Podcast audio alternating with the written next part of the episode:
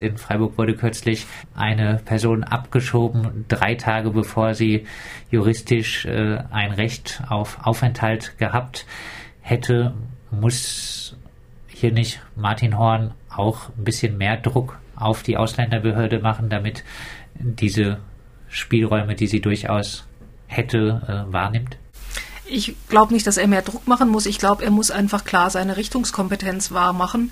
Er ist der oberste Chef der Verwaltung in Freiburg. Und wenn er sagt, ich möchte, dass sowas nicht mehr passiert, dann kann ich mir schwer vorstellen, dass sowas nochmal passiert. Das muss er wirklich als der Chef der Ausländerbehörde ganz klar machen.